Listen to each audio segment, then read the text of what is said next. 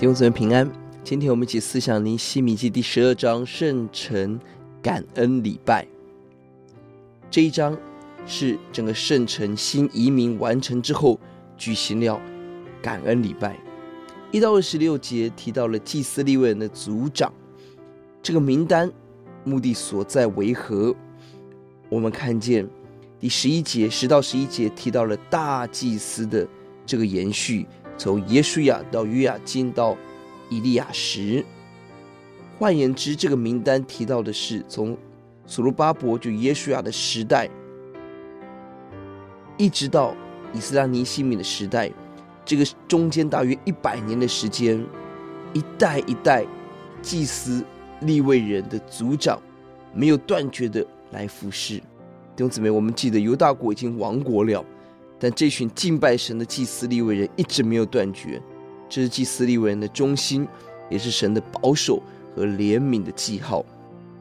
而这个家谱当中不断追溯到大卫，大卫他派立利未人担任各样的角色，守门歌唱。大卫设立诗班，他们不断提到大卫，因为对神的敬拜赞美而设立大卫在很重要位置，他们也期待回到大卫时代的荣耀。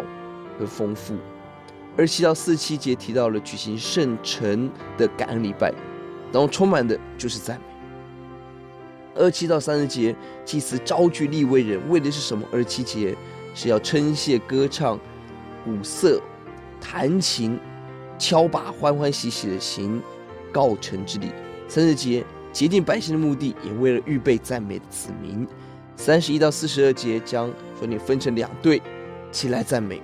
三十五到三六，第一队的赞美团特别强调了吹号的子孙是亚萨，就是大卫时代祭司的后代，而甚至乐器也是大卫时代的乐器，不断要回到那个最美的敬拜。四七四四十二节是第二队的赞美团，四三节百姓大大的欢呼，充满了赞美。四五四六节再次强调有歌唱，有守门。四四到四七再次回到了祭司利未人身上，好像一到二十六节一般。这里强调百姓将十分之一供应他们所需，而这个奉献第四十四节带来更大的欢乐。弟兄姊妹，求主让我们学习爱、支持、祝福我们的传道人。圣城被建立起来，二十七节充满了各样赞美的声音。愿我们的生命不断的充满了赞美，关心神家。我们来祷告。欧洲啊，我们看到，虽然以色列被亡国，但是敬拜没有停，我们对你的赞美没有停。主要，不管环境如何，用我们的口永远赞美你，奉主的名，阿门。